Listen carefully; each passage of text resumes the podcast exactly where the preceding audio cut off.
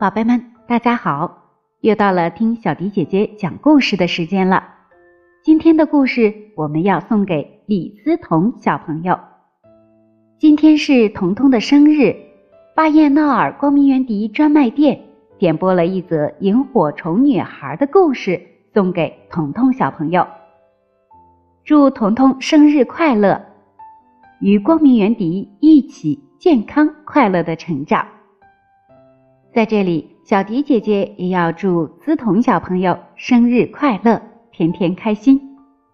接下来的时间，我们就来一起听听这则好听的故事吧。萤火虫女孩，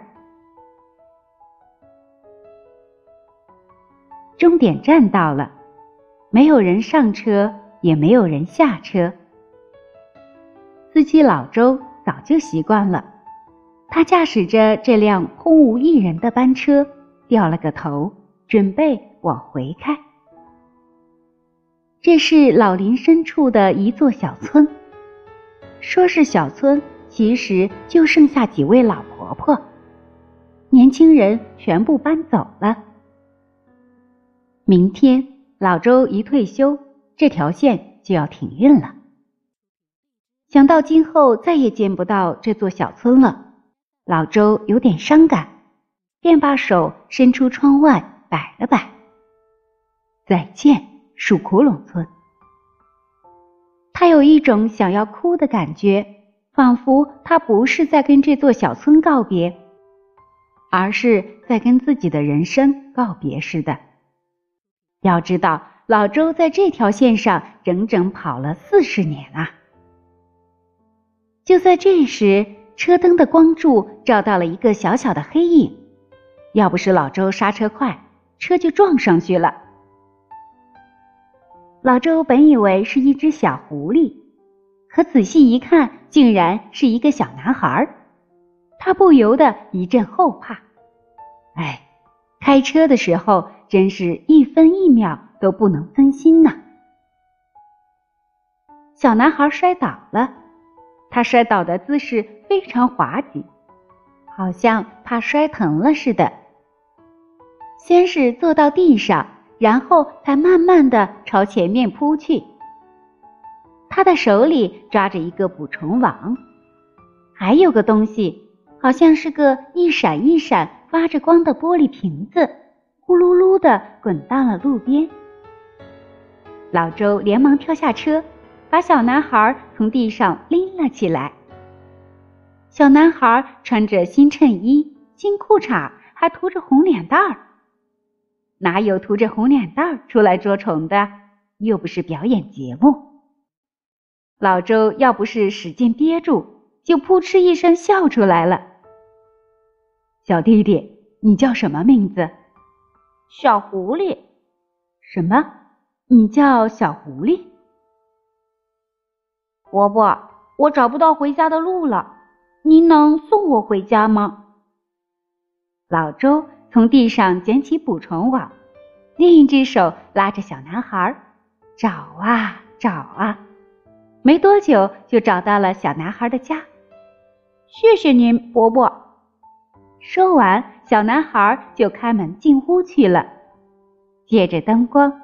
老周看到小男孩有一条毛茸茸的大尾巴，真的是一只小狐狸呀！这回老周没憋住，扑哧笑了出来。类似这样的怪事儿，老周隔三差五就会遇到一次，他早就见怪不怪了。老周是一个好人。不管是人还是动物，遇到麻烦需要他帮助的时候，他从来都不会拒绝。老周拉开车门，刚要上车，忽然又把手松开了。他听到了一个呼救声：“救救我！”是十几个小女孩在齐声呼救：“伯伯，我们憋得透不过气了，快把我们放出来！”那个瓶子，老周惊得一激灵，转身猛跑，把那个滚到路边的瓶子捡了起来。他举起瓶子一看，里面果然装满了萤火虫。哎，真是愁人呐！现在连狐狸都来捉萤火虫玩了。老周一边苦笑，一边打开了瓶盖，萤火虫们张开翅膀，一只接一只的从瓶子里飞了出来，一瞬间就汇成了一条暖黄色的光带。谢谢你，老周。老周好像听到他们在喊他的名字，但他想自己一定是听错了。不过一刹那间。他觉得自己心暖了。老周重新坐回到车上，发动车子的时候，他无意中往后视镜瞥了一眼。咦，不对，车上有人。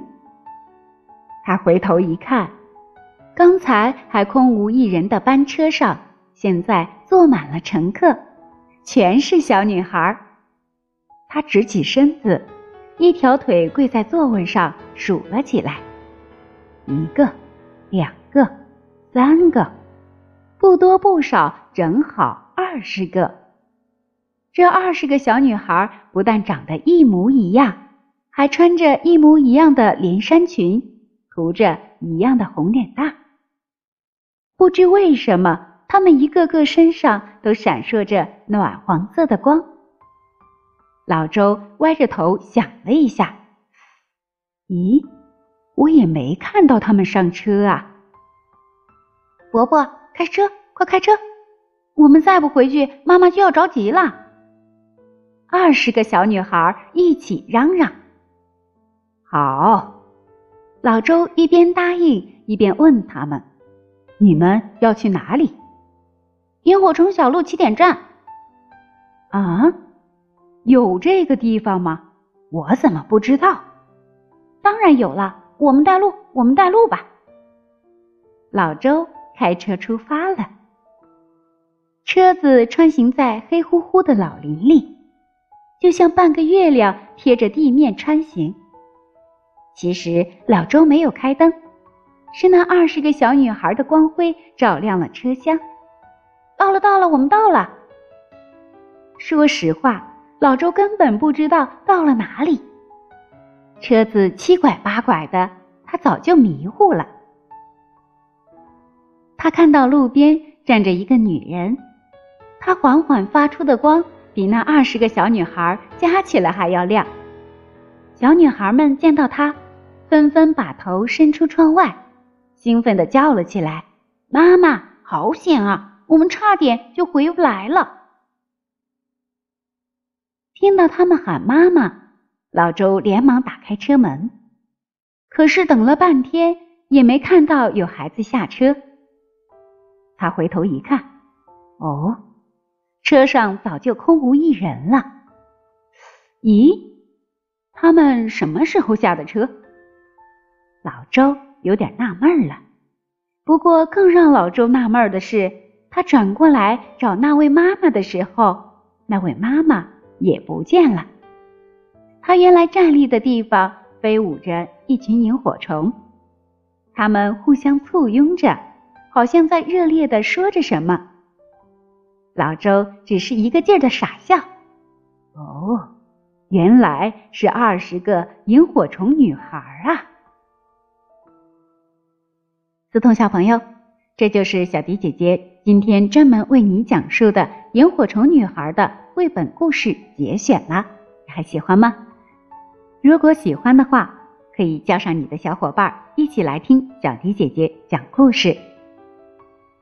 小朋友们，如果有想听的故事，记得给小迪姐姐留言，写下你的名字和想听的故事，就有机会听到小迪姐姐专门为你讲述的故事了。再一次祝思彤小朋友生日快乐，天天开心！今天就到这里了，宝贝们。晚安吧。